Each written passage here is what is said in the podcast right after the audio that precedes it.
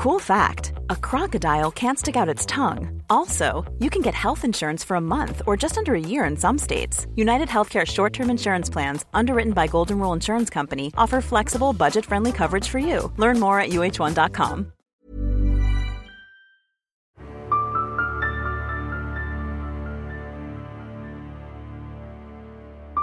En la madrugada de Navidad de 1945, una familia de italianos inmigrantes en Estados Unidos de pronto despertó con su casa envuelta en llamas. George y Jenny, los padres, se apuraron a salir de casa con cuatro de los nueve hijos que se encontraban esa noche en su hogar.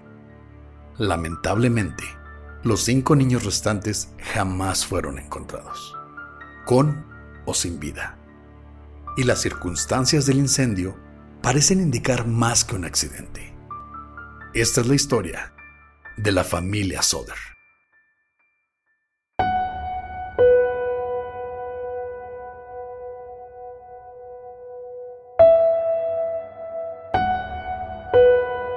Estás escuchando Señales Podcast.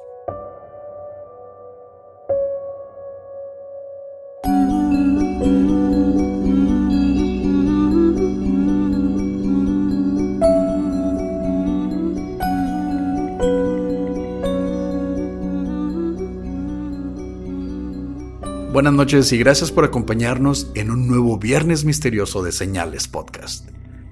Les agradecemos a todos su preferencia y como siempre los invitamos a nuestro canal de YouTube, Señales Podcast, donde les pedimos que se suscriban si no lo han hecho, den manita arriba a cada uno de nuestros videos si es que les gustan obviamente y dejen su comentario donde Pepe y yo vemos todo lo que opinan de los temas y también ponemos mucha atención a sus sugerencias.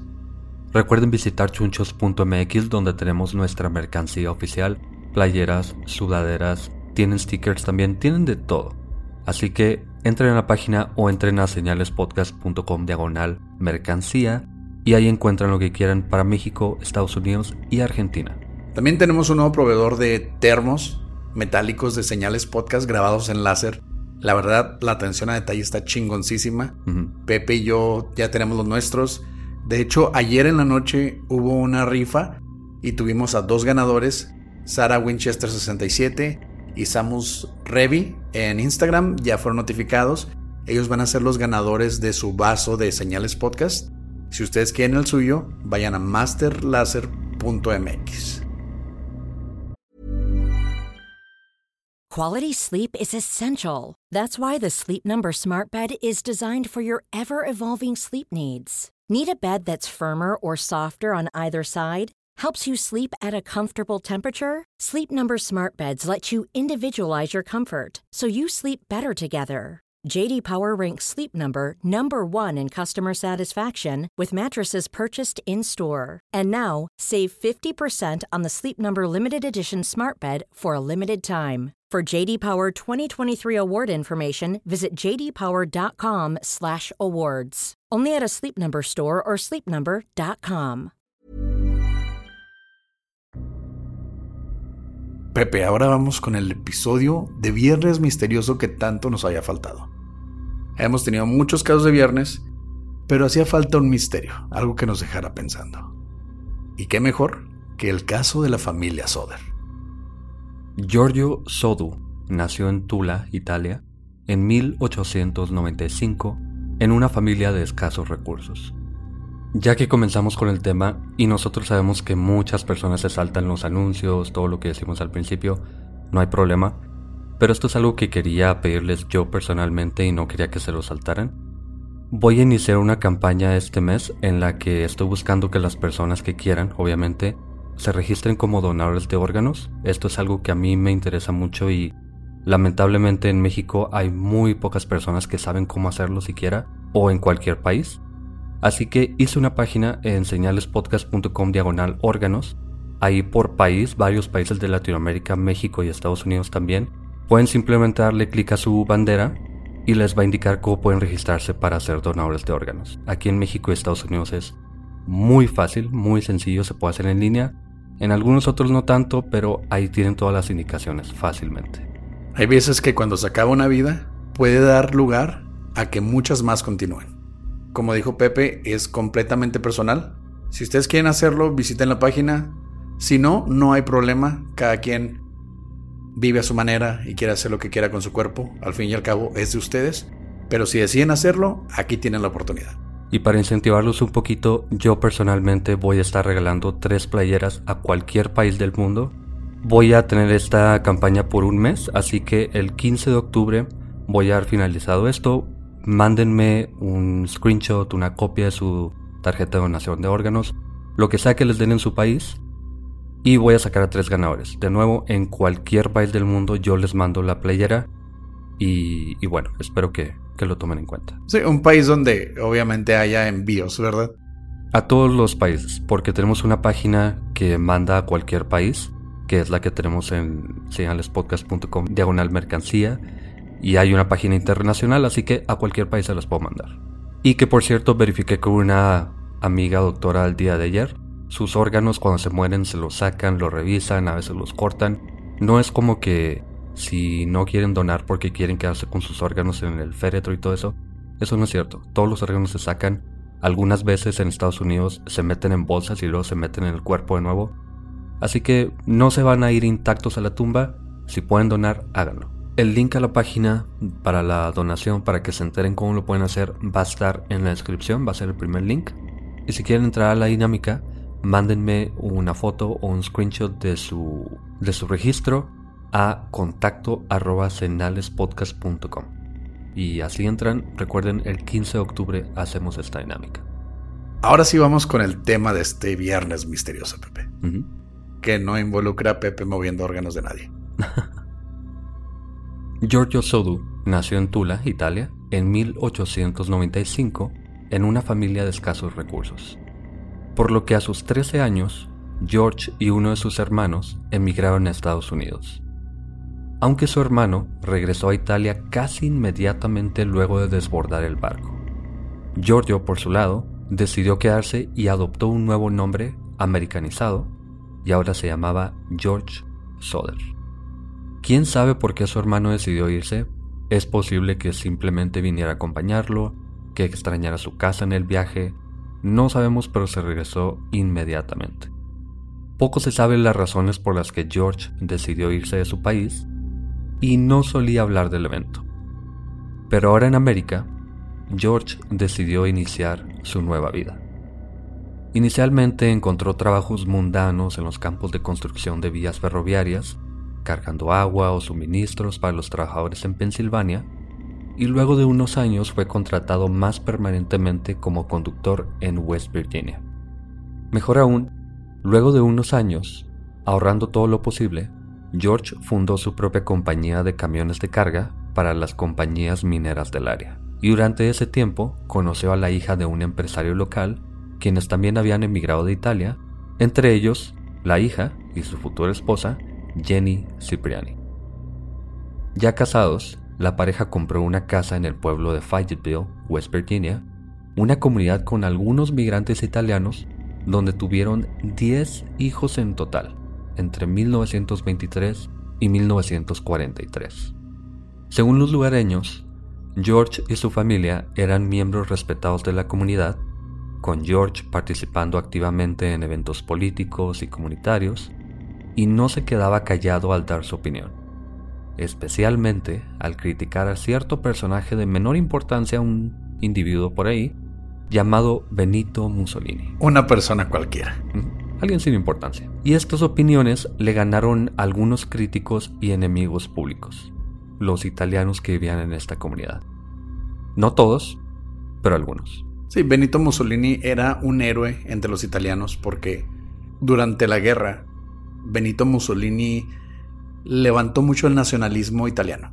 Les dijo que eran una raza fuerte, les dijo que eran un país muy fuerte. Les trajo ese orgullo que les faltaba después de estar tan aterrorizados por los eventos de la guerra. Aunque hay algunas versiones que dicen, y creo yo que es comprensible, que ese tipo de personas eran personas en Italia principalmente, alguien en Estados Unidos que probablemente escapó de ese lugar, tal vez no compartía la misma ideología, pero definitivamente tenía personas que, lo defendían en, en Estados Unidos en general y en Fayetteville específicamente. Pero extrañamente, Aún criticando a Mussolini y haciéndose enemigos, George jamás quiso hablar de su niñez y de las razones por las que emigró. No sé si esto lo tomo como fue algo muy fuerte, tan fuerte que prefiere no hablar de eso, pero sí de criticar a Mussolini y hacerse enemigos, o simplemente quería olvidarse de algo triste. No, sabemos por qué, pero no hablo mucho de su niñez. Bueno, yo lo veo como escapar de un lugar donde te iba mal, no tenían dinero para comer, mm. la veían difícil. Entonces, sí entiendo querer dejar ese pasado donde no podías proveer para, tu, para ti mismo. Y si querías empezar una familia ahí, iba a ser pues bastante precario. Entonces venimos a un lugar, nuevo mundo, nueva vida, nuevo yo. No sé, creo que, bueno, no creo, sé que muchas personas lo toman como una razón de orgullo de dónde vinieron y a dónde han llegado. ¿Quién sabe qué pasó? No sabemos mucho. Como sea, para 1943, la pareja tuvo a su décima y última hija, Silvia. Mientras, algunos de sus hijos ya hacían sus propias vidas, incluyendo al segundo más grande, Joe, que en ese momento se encontraba sirviendo para el ejército americano, en plena Segunda Guerra Mundial. Por si fuese poco, con su hijo luchando la guerra en contra del eje, incluyendo a la Italia fascista, Benito Mussolini fue derrotado y ejecutado solo dos años después. Situación que solo agitó más a los, entre comillas, amigos italianos de George. Pero no pasó a más. Por ahora. Solo unos meses luego, en octubre de 1945, un mes después de terminada la Segunda Guerra Mundial, un vendedor de seguros de vida visitó a los Soder. Pero este no era cualquier vendedor. Este hombre, Russell Long, trabajaba para Fiorenzo Yanutolo, empleador pasado de George en 1943. Pero tuvieron una discusión por alguna razón y decidieron terminar su relación de amistad. Aunque para entonces, George ya había contratado un seguro contra accidentes para su casa, como Fiorenzo como consignatario, ya que él pagó el contrato como prestado, siendo el director del Banco Nacional del Condado de Fayette. Luego, ese día de octubre del 45, el hombre llegó aparentemente de la nada a casa de los Oder, a quienes les propuso contratar seguros de vida para sus hijos. Oferta que George rechazó. No había razón realmente para hacerlo. Pero Yanotolo al enterarse, agitado y al parecer desesperado por una venta, amenazó a la familia. Y aunque poco se sabe de la conversación, según la versión oficial, se molestó tanto con George que le dijo, tu casa desaparecerá entre el humo y tus hijos serán destruidos. Pagarás por los sucios comentarios que has hecho sobre Mussolini. Hmm. Ok. es como cuando me marcan los del banco y les digo que no quiero otro préstamo y amenazan con matar a toda mi familia. Muy específico el comentario, muy ya personal, obviamente pero te das cuenta de, de lo fuerte que estaba esta, esta batalla entre ciertas personas. Pero bueno. Más extraño todavía, George recordó que solo unas semanas antes, un hombre tocó a su puerta buscando empleo en su compañía de carga. Pero aun cuando George no pudo ofrecerle un puesto, el hombre se mostró insistente, aunque educado, y recordó que mientras caminaban por el patio de su casa, el hombre se acercó a la caja de fusibles y le dijo, esto va a causar un incendio algún día. Hmm. Ok. Pero George no le dio importancia, ya que la compañía eléctrica había revisado su casa recientemente, luego de instalar una estufa eléctrica, y declararon la instalación en buen estado. Creo que está de más decir que aquí ya tengo dos banderas rojas así elevadísimas. Como sabemos la historia, sí, aunque para ahora George entra un poquito en pánico tal vez por especialmente por esta persona que tenía cierto poder en la comunidad, tenía dinero, tenía una póliza sobre su casa, pero yo creo que ya estaba acostumbrado a este tipo de amenazas, aunque estos comentarios de esta persona que llegó de la nada, un poquito extraños. Todo está bien específico, güey. Sí, bastante específico. Y como mencionaste, ahora George entró en pánico tanto que para diciembre Los padres estaban tan atentos a sus alrededores que notaron a un hombre observando a sus hijos menores caminando a casa de su escuela. Pero probablemente eran puros nervios. En fin, la noche buena de ese año, George y su esposa decidieron cerrar su negocio más temprano de lo normal para pasar la tarde con su familia y darles a sus empleados la misma oportunidad. Dos de sus hijos, John de 23 años y George Jr. de 16, también llegaron temprano a casa de trabajar. Luego de una gran cena y abrir sus regalos, los niños se quedarían a dormir en el ático de la casa. Pero los cinco niños más pequeños, Maurice de 14, Marta de 12, Luis de 10, Jenny de 8 y Betty de 6, le rogaron a sus padres quedarse despiertos para jugar con sus nuevos juguetes que su hermana mayor, Marianne, les había traído de la tienda en que trabajaba. Jenny, la mamá, no vio mucho problema, así que aceptó, pero les pidió a los mayores que alimentaran a las vacas antes de dormir y que cerraran el gallinero. Mientras se llevó a la pequeña Silvia, de apenas tres años, a dormir con ella y George en la habitación. Pero cuando los padres estaban ya acostados, poco después de la medianoche, entró una llamada al teléfono de la casa que Jenny contestó. Pero la mujer que llamaba preguntó por alguien que no vivía con ellos, así que Jenny le explicó que tenía el número equivocado. La mujer entonces se disculpó y terminó la llamada, no sin antes reír de forma muy extraña, según Jenny, mientras escuchaban copas en el fondo y sonidos típicos de alguna reunión o fiesta. Según Jenny, lo tomó como una broma y regresó a dormir.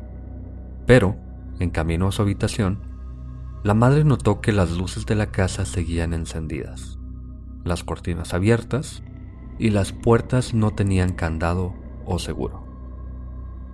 Responsabilidades que los niños, muy bien educados por cierto, debían haber atendido como de costumbre, pero se acostó de todas formas.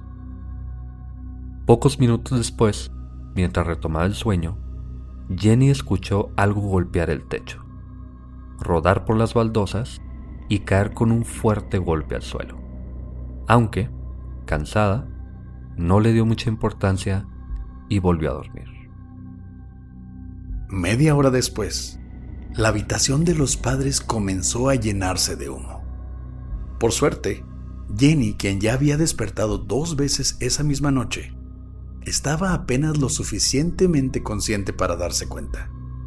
Así que saltó inmediatamente de la cama para investigar abrió la puerta a la oficina de George y fue en ese momento en que vio las llamas envolviendo las paredes y techo. Jenny comenzó a gritar de inmediato, intentando despertar a George para salir de la casa.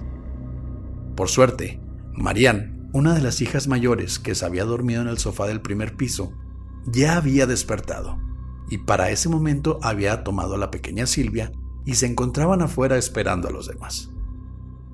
Jenny corrió las escaleras hacia el ático, donde les gritó a los niños que se supone deberían estar dormidos en la parte de arriba.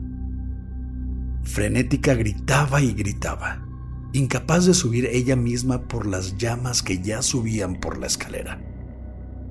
Cuando de pronto, los pequeños John y George Jr. bajaron corriendo las escaleras, con el cabello en llamas. Mientras salían, George intentaba tomar una cubeta que debería de tener agua, pero la encontró totalmente congelada.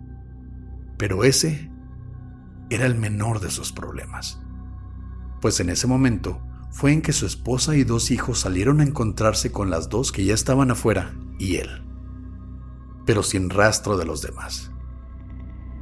Desesperado, el padre intentó escalar por una de las paredes de la casa, pero no lo logró y cuando buscó una escalera que, según él, siempre estaba en el mismo lugar, extrañamente no la encontró.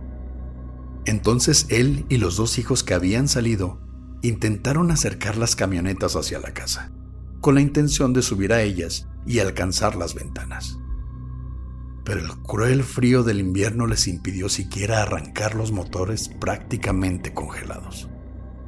Mientras, uno de los vecinos intentó llamar a la estación de bomberos, pero dijo que no obtuvo respuesta de la operadora de noche, aunque de poco serviría. Solo 45 minutos después de notar el humo en la habitación, la casa de la familia Soder ahora se caía a pedazos en llamas, mientras los padres y cuatro de sus hijos se veían impotentes, descalzos sobre la nieve y sin ayuda en camino. Y de poco serviría porque en ese momento los bomberos no tendrían forma de respirar adentro. Lo único que podrían haber hecho sería intentar sofocar el fuego, pero no podrían haber entrado a la casa. Y además se dice que la estación de bomberos, por todas las personas que estaban en la Segunda Guerra Mundial en el ejército, tenían muy pocas personas, no vivían en la estación de bomberos, así que tenían que llamarle a uno, tenían que llamarle al otro. Se dice que el jefe de bomberos que sí estaba en la estación no podía manejar, así que tenía que esperar a alguien más. Simplemente habrían llegado a ver cómo se quemaba la casa y probablemente echarle un poquito de agua para que no se expandiera, no sé, al terreno o a otra construcción. No habría servido de nada. Y exactamente como lo dices, Pepe. Temprano esa mañana, luego de contactar a las autoridades, el departamento de bomberos llegó a la escena, acompañados de la policía estatal, entre 7 y 8 horas después de que se recibió la llamada. Estos bomberos solo se dedicaron a simplemente mojar los escombros y ceniza, mientras la policía iniciaba su investigación. Luego de una hora, la policía dijo que la causa del incendio habría sido un fallo en la instalación eléctrica, causa que George dijo sería imposible, ya que había sido inspeccionada recientemente, como dijimos. La policía entonces, luego de investigar más, entre comillas, retractaron sus conclusiones, aunque sí descubrieron que la línea del teléfono había sido cortada. Mientras el jefe de bomberos revisaba los restos y le informaba a la familia que no habían encontrado nada, refiriéndose al cuerpo de los cinco niños faltantes. Pero Jenny pensaba que esto era imposible. Por los siguientes años, de hecho, la madre acostumbró tomar los huesos restantes de la cena y los metía a su horno de leña, de donde los sacaba intactos. Quemados, decía, pero intactos. Obsesión que solo empeoró cuando unos años después leyó la noticia de una casa en que murieron calcinadas siete personas, incluyendo una pequeña de tres meses, de los que se encontraron los esqueletos. Jenny y luego George se habían convencido de que sus hijos de alguna forma no habían muerto en el incendio. Pero entonces, ¿dónde estaban? Por lo pronto, George decidió demoler los restos del lugar y construir un monumento conmemorativo a sus hijos, por lo que llenó el lugar de arena y grava, contaminando la escena. Lamentablemente comprensible, pero lamentablemente. Por los siguientes meses y años, la familia y las autoridades recibieron información que indicaba que algo siniestro había ocurrido esa noche. Además de las amenazas del vendedor de seguros, claro. Nada más. Güey, tenemos al vendedor de seguros que fue bastante específico en su amenaza. Yo podría decir, Pepe, pues ojalá y te mueras. Punto. Pero ojalá y te mueras ahorita que salgamos de grabar porque los frenos de tu carro han sido cortados por unas pinzas que traigo en el carro. Suerte. Sabes que estamos grabando esto, ¿verdad? No. Ok. Es, es un ejemplo para un episodio. Ok. Y aparte tenemos al otro hombre que fue a pedirle trabajo a George y se le ocurrió hacer esta muy específica observación de, fíjate que ahí, en esa instalación eléctrica, puede saltar una chispa y se va a quemar tu casa. Entonces aquí yo creo que mis banderas rojas están más que justificadas. Sí, totalmente. Va. Y dejando todo esto de lado, si es que se puede, según un conductor de autobús, esa noche pasaba por el lugar cuando vio bolas de fuego ser aventadas hacia el hogar de los Soder, aunque no se logró indagar más sobre dicha historia. Está un poco increíble que alguien diga que vio bolas de fuego ser aventadas a una casa pero, no sé, es algo que hay que darle un poquito de seguimiento. Simplemente no se pudo. Por ahora, si yo fuese un policía, un investigador, que alguien me dijera esto sería no sé, muy increíble, muy raro. No sé, pensaría que andaba drogado. No sé, si alguien te dice, yo vi que alguien aventaba bolas de fuego a una casa, no le creeríamos. Son brujas. Ándale, exactamente, no le creería nada. Yo sí le creería que son brujas. Pero bueno, esto es importante luego, solo que ahorita a lo mejor como que no tiene mucho sentido. Bueno, para mí sí tiene sentido, fueron brujas. y sobre los niños, el dueño de un hotel en Charleston, a unos 200 kilómetros de Fayetteville, dijo haber visto a cuatro de los niños menores en compañía de cuatro adultos que hablaban italiano. Solo una semana después del incendio que consumió la casa de los Oder, cuando las fotos de los niños ya estaban en circulación. Mientras un gerente de otro hotel sobre la carretera entre ambas ciudades también dijo ver a los niños la mañana después del incendio. Aquí hay algo que no logro yo descifrar muy bien.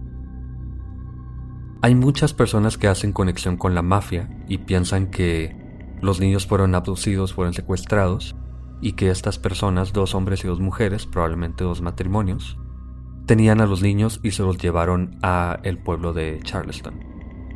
Solo que Charleston está en la costa y de la costa probablemente se podrían haber ido a Italia, así que esta es como que una una teoría que le gusta mucho a la gente que, que investiga conspiraciones, pero cuando menciona un artículo de ese momento sobre este hotel, dice que está entre los dos pueblos a 50 millas de cada uno. Y esto indica que no sería Charleston, sino sería Charlotte, y Charlotte está hacia adentro de Estados Unidos. Entonces, como bien pudieron haber ido a la costa, que por cierto no es la costa más cercana, podrían haber ido a otro lugar más cercano si se quisieran ir en, bote.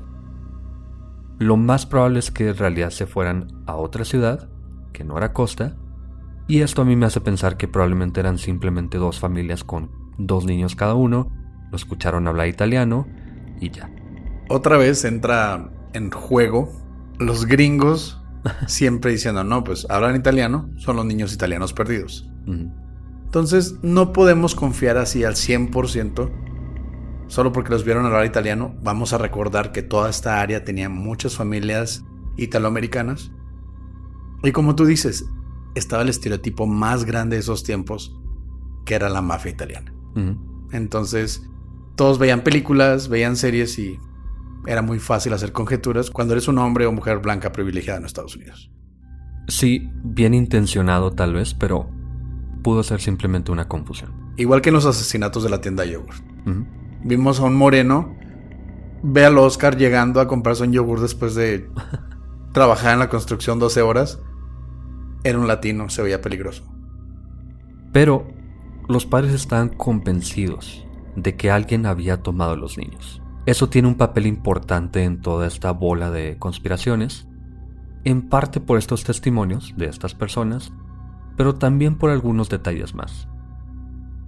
La pequeña Silvia, tres meses luego del accidente, jugaba entre los restos mientras ella y su familia buscaban en el lugar por algún tipo de pista y levantando recuerdos, cuando encontró un objeto de goma de color verde militar y hueco con una tapa.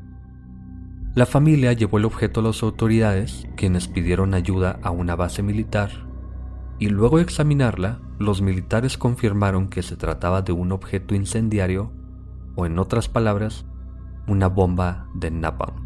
Muy comúnmente usada en la guerra de Vietnam y en varios conflictos armados, pero no tan común en la Segunda Guerra Mundial. Entonces tuvo que haber sido una persona ya de avanzada edad, supongo, o que consiguiera aditamentos militares viejos ahí. Muy extraño digamos que se ha utilizado para incendiar la casa, un método muy extraño, pero posible. Y habría sido bastante efectivo porque nos recuerda a la versión de este chofer de autobús que dijo que se aventaba una bola de fuego. Una bomba de napalm no era como una granada normal, tenías que incendiarla, tenía una mecha. Entonces eso hacía la ignición con el napalm que podía consumir una casa muy rápido. Es por eso que las autoridades ya con este objeto lograron explicar el incendio. Según ellos, el incendio comenzó en el alquitrán y madera del techo, que el alquitrán es como una especie de aceite que libera la madera. lo que explicaría el golpe que escuchó Jenny esa noche si la bomba o la bola de fuego hubiese sido aventada sobre el techo, y lo confirma el conductor de autobús.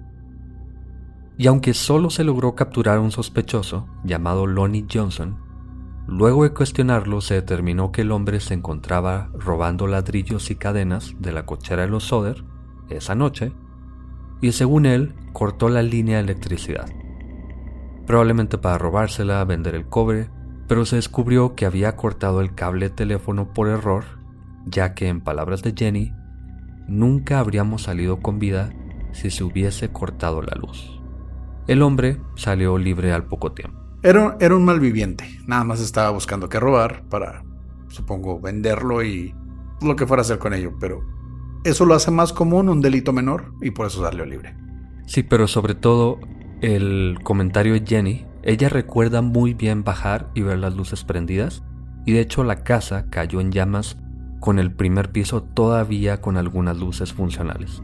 Así que ella nunca creyó que fuese una falla eléctrica como lo dijo la policía al principio, y después dijo, esta persona, aunque a lo mejor me estaba robando lo que sea, no pudo haberlo hecho porque no cortó la luz. Y eso le da bastante veracidad a cuando mencionaron que la línea de teléfono se había encontrado cortada cuando el incendio estaba en proceso. Mientras la escalera, que siempre se encontraba en el mismo lugar, en un espacio para herramienta a unos 3 metros de la casa, se encontró luego a más de 20 metros detrás de una colina, pero sin más pistas. Este detalle puede indicar que alguien la escondió, aunque yo pienso que si era alguien, la persona que estaba aventando las bolas de, de fuego, se la habría llevado, porque yo creo que no iba caminando. Así que yo creo que simplemente Lonnie, el que andaba robando cobre y todo esto, la escondió para llevársela después, se lo olvidó, lo atraparon, no sé, yo pienso que no tiene mucho que ver con, con el incendio. Yo sí lo veo más como un intento de sabotaje porque es una casa de dos pisos. ¿Por qué no se llevaría en la escalera? Porque es más notorio si vas en un vehículo y llevas una escalera de la nada. habría que más una bola de fuego. Pero habría más testigos. Una bola de fuego se ve en la noche, una escalera no. Pero si ven los carros ver pasar a otro vehículo con una escalera supongo que no es tan común en la noche. Y menos en Navidad. No sé, yo no lo veo tan indicativo de nada, pero... Es porque tú nunca has sido Santa Claus, Pepe. Cuando seas Santa Claus vas a usar una escalera para meterte por una chimenea, cosa que no tenemos en ninguna de estas casas en Chihuahua. Pero es algo muy común en Estados Unidos. Ok. Desde entonces, los Soder han gastado más de 15 mil dólares contratando detectives privados y visitando lugares donde se ha dicho que se ha visto a los niños, pero sin resultados. Han ido a Texas, Florida y Kentucky, así como Indiana, Nueva York y hasta el estado de Washington. A Nueva York fueron porque una persona les dijo que había una niña en, en una escuela, le tomaron una foto para el anuario y le mandaron la foto de esta niña a la familia. George se convenció de que era una de sus hijas y fue hasta Nueva York, encontró la escuela y quiso ver a la niña, pero no lo dejaron, obviamente. Imagínate, llega un señor raro a ver, a preguntar por tu hija, Pepe. Por su hija muerta. Oye, es que creo que mi hija muerta está en tu escuela. sí, no, simplemente no lo dejaron y ya no pudo hacer nada más. Y a Florida esto fue muy triste. Le dijeron que había un George Soder en Florida y él se contactó con estas personas y resultó que en realidad Jenny, la mamá, tenía un hermano en Florida y él tenía hijos, obviamente. Así que Jenny se comunicó con las personas del estado con algún tipo de registro civil o algo así. Ellos confirmaron que su hermano sí tenía hijos, así que Jenny se dio cuenta tristemente de que simplemente le habían mencionado de la existencia de su sobrino. Y ya no pasó nada más. Me imagino la desesperación de... Y entiendo, entiendo al 100%, ves una foto y aunque no se parezca tanto a tu hija, tú quieres ver a tu hija en esa foto y por eso los veo moviéndose por cielo, mar y tierra. Y, eso hay que reconocerlo, ellos nunca se rindieron, aunque las autoridades les hubieran dicho que ella había acabado. Pero hay más de esto todavía, Pepe. En 1947, George y Jenny enviaron una carta al FBI pidiendo su ayuda en el caso. Pero el director de ese momento Edgar Hoover, respondió que el asunto era de carácter local, así que no tenían jurisdicción sobre ello, pero que podrían asistir con la investigación si las autoridades del pueblo lo pidieran. Cosa que la policía de Fireville declinó. Pero, una pista. Uno de los investigadores privados contratados por los Oder descubrió que Fiorenzo Yanutolo, quien amenazó a George y a su familia, había sido parte del jurado que declaró el fuego como accidental. Además de que había incrementado la póliza contra accidentes de la casa, por lo que él mismo resultó beneficiario de 1.750 dólares. En 1945. Es. No sé exactamente cuánto dinero sea, pero es buena cantidad. Así que hay un conflicto ahí de intereses, hay algo que lamentablemente no va a llegar a nada más. Pero esto le ayuda a George y a Jenny a seguir pensando que algo siniestro o algo eh, o algo deliberado había sucedido esa noche. Como nota, estos 1.750 dólares que ganó este personaje sería la cantidad de 26.541 dólares de hoy. Entonces, era bastante dinero. Además, el investigador escuchó una historia un tanto curiosa sobre el jefe de bomberos. Según él, el jefe de bomberos, FJ Morris, había declarado no encontrar restos de los cuerpos en el lugar, pero en secreto dijo haber encontrado un corazón entre las cenizas, pero prefirió esconderlo dentro de una caja de dinamita o simplemente una caja a prueba de incendios y enterrarlo en el lugar. El investigador convenció a Morris de llevarlo al lugar exacto para sustraer la caja, así que fueron al lugar, desenterraron la caja y el investigador llevó el tejido a un director funerario local, quien examinó el órgano y concluyó que era un hígado de vaca. Guácala, Poco tiempo después, el jefe de bomberos declaró que no había encontrado el órgano en el lugar pero lo había enterrado con la esperanza de que la familia lo encontrara y pudieran tener un poco de paz y resignación. Hijo de la chingada. A mí se me hace bien, se me hace poético. Güey, pero ¿cómo vas a tener, por así decirlo, una forma de cerrar el ciclo si en vez de encontrar los cadáveres de tus cinco hijos que tú sigues buscando, encuentras el corazón de uno de ellos en una caja? Al contrario, te da más pánico, quieres saber qué pasó. Bueno, lo de la caja sí, estuvo raro, pero sus intenciones creo que no eran las peores, dejémoslo así. Ese, ese tipo está enfermo. Tal vez la forma no fue lo mejor, pero te digo, a mí me parece una buena forma de darles un poquito de paz porque era obvio que ellos no lo iban a dejar ir, comprendo por qué, pero creo que fue bueno en su intención. La intención estaba bien, lo que hizo está súper bizarro, está súper enfermo. No encontramos a ninguno de tus cinco hijos, pero encontramos el corazón de uno de ellos en una caja. Este tipo era un asesino serial en potencia.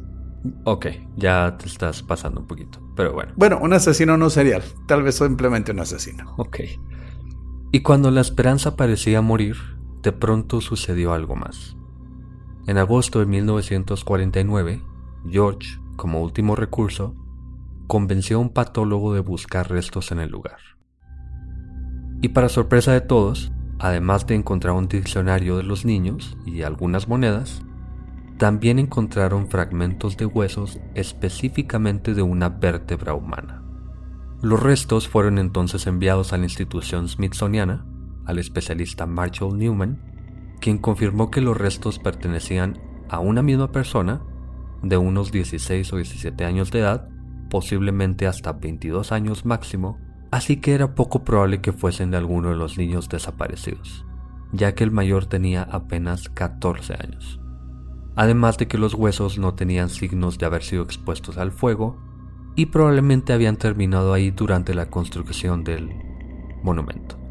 O sea, y nadie, nadie empezó una investigación para buscar a quién pertenecían estos huesos. Hay una versión, leí por ahí en algún artículo que la, la grava y arena que trajo George para hacer el monumento para rellenar los cimientos de la casa habían venido de un lugar que fue un cementerio hace mucho tiempo, así que pudo haber venido de ahí. O antes simplemente enterraron a una persona en el suelo o se moría y nunca la encontraron. Quién sabe, pero se cree que simplemente llegó ahí de alguna forma. No quiero desviarme nada del tema, Pepe, pero voy a tener que hacerlo. Eso explica chingos de casas embrujadas en Estados Unidos. Sí. Bastante. Pero nunca se logró nada más. Esto fue como... El último rayo de esperanza. Sí, y lo más claro aparte, pero no llevó a nada más. Lo peor es que la esperanza nunca muere y eso a veces es lo más cruel. La familia puso un anuncio en el lugar, con la foto de sus cinco hijos, cuestionando a las autoridades y ofreciendo 5 mil dólares de recompensa por la información, que luego incrementaron a 10 mil dólares. Una nota, lo que ganaría esta persona si él fuese el, si él fuese el culpable de incendiar la casa serían 1.750 dólares. Y ellos están ofreciendo 10 mil dólares. Digamos que él lo hizo, ganó ni el 20% de lo que están ofreciendo por recompensa. Después de esta escalofriante calculación que hizo Pepe, ese anuncio siguió en el mismo lugar, aún después de la muerte de George, en 1968, todavía esperando información de sus hijos. Mientras Jenny, quien ahora solo vestía de negro, construyó de nuevo su casa en el mismo terreno hasta que también murió en 1989, momento en que se quitó el anuncio con la foto de sus hijos. Hay algunos datos que como que no quedaban en, toda esta historia, pero de nuevo, hay muchos artículos, muchos videos y hay cosas que se contradicen o que solamente en una sola fuente se encuentra. Pero un artículo que parece muy completo y que es el único que tiene el nombre del vendedor y de la persona que, que firmó el seguro de la casa, dice que John, uno de los pequeños, fue cuestionado después del accidente y él dijo haber alertado a sus hermanos antes de bajar del ático. Él dijo que los sacudió intentando despertarlos y luego bajó, así que por sus propias palabras, sus hermanos estaban en el ático y ahí habrían estado todo el tiempo. Quién sabe si sea una persona muy creíble, yo creo que sí, aunque fuese muy pequeño. Pero esto es algo que nadie, bueno, al menos yo no había visto a nadie más solo en este artículo mencionar. Y también este mismo artículo dice que el jefe de bomberos, Morris, sí declaró encontrar restos, pero no se le dijo a los Soder. No sabemos por qué, pero esto está apoyado porque nadie en ese lugar era experto, ni los bomberos, ni los policías, ni nadie, y la búsqueda duró solamente dos horas. Haciendo un poquito de investigación cuando hay un incendio y no se encuentra una persona o un cuerpo, la investigación puede tardar días o hasta semanas. Así que dos horas no fue suficiente para, para encontrar restos. Y un detalle de la llamada, que muchas personas en foros y cosas así como que hacen mucha atención en esta llamada, de la mujer que se equivocó, entre comillas. Muchas personas dicen, Llamaron a la casa para ver si estaban ahí, ya que confirmaron que ahí estaba la familia. Entonces le prendieron fuego porque solamente media hora después fue que se incendió la casa. Era Navidad. Era Navidad, esta persona estaba ebria, estaba riéndose, estaba tomando, había una fiesta. Se equivocó simplemente de teléfono y ya. Entonces a mí me parece que Probablemente alguien incendió la casa, probablemente para cobrar el seguro sobre la casa de esta persona que lo amenazó, pero no creo que los niños hayan salido con vida de ahí. Eso no nos diría por qué no se hizo más seguimiento, aunque dijo el jefe de bomberos que no se encontraron restos, la familia siguió buscando mucho tiempo ahí. Pero lo hicieron después de construir el monumento, y esto fue después de traer tierra, después de tirar los escombros, Básicamente se deshicieron de las evidencias, pudieron haber pulverizado los huesos, quedado muy enterrados, un montón de cosas. Entonces es posible que los restos de los cinco hermanos Soder sigan abajo de la casa de Jenny. La única sobreviviente, al menos hasta el año 2012, era la pequeña Silvia, de ya 69 años de edad cuando se le entrevistó en ese año. cuando dijo que sus hermanos no podrían haber muerto en el incendio. Como dijiste, la esperanza nunca muere. Gracias por escuchar Señales Podcast. Buenas noches.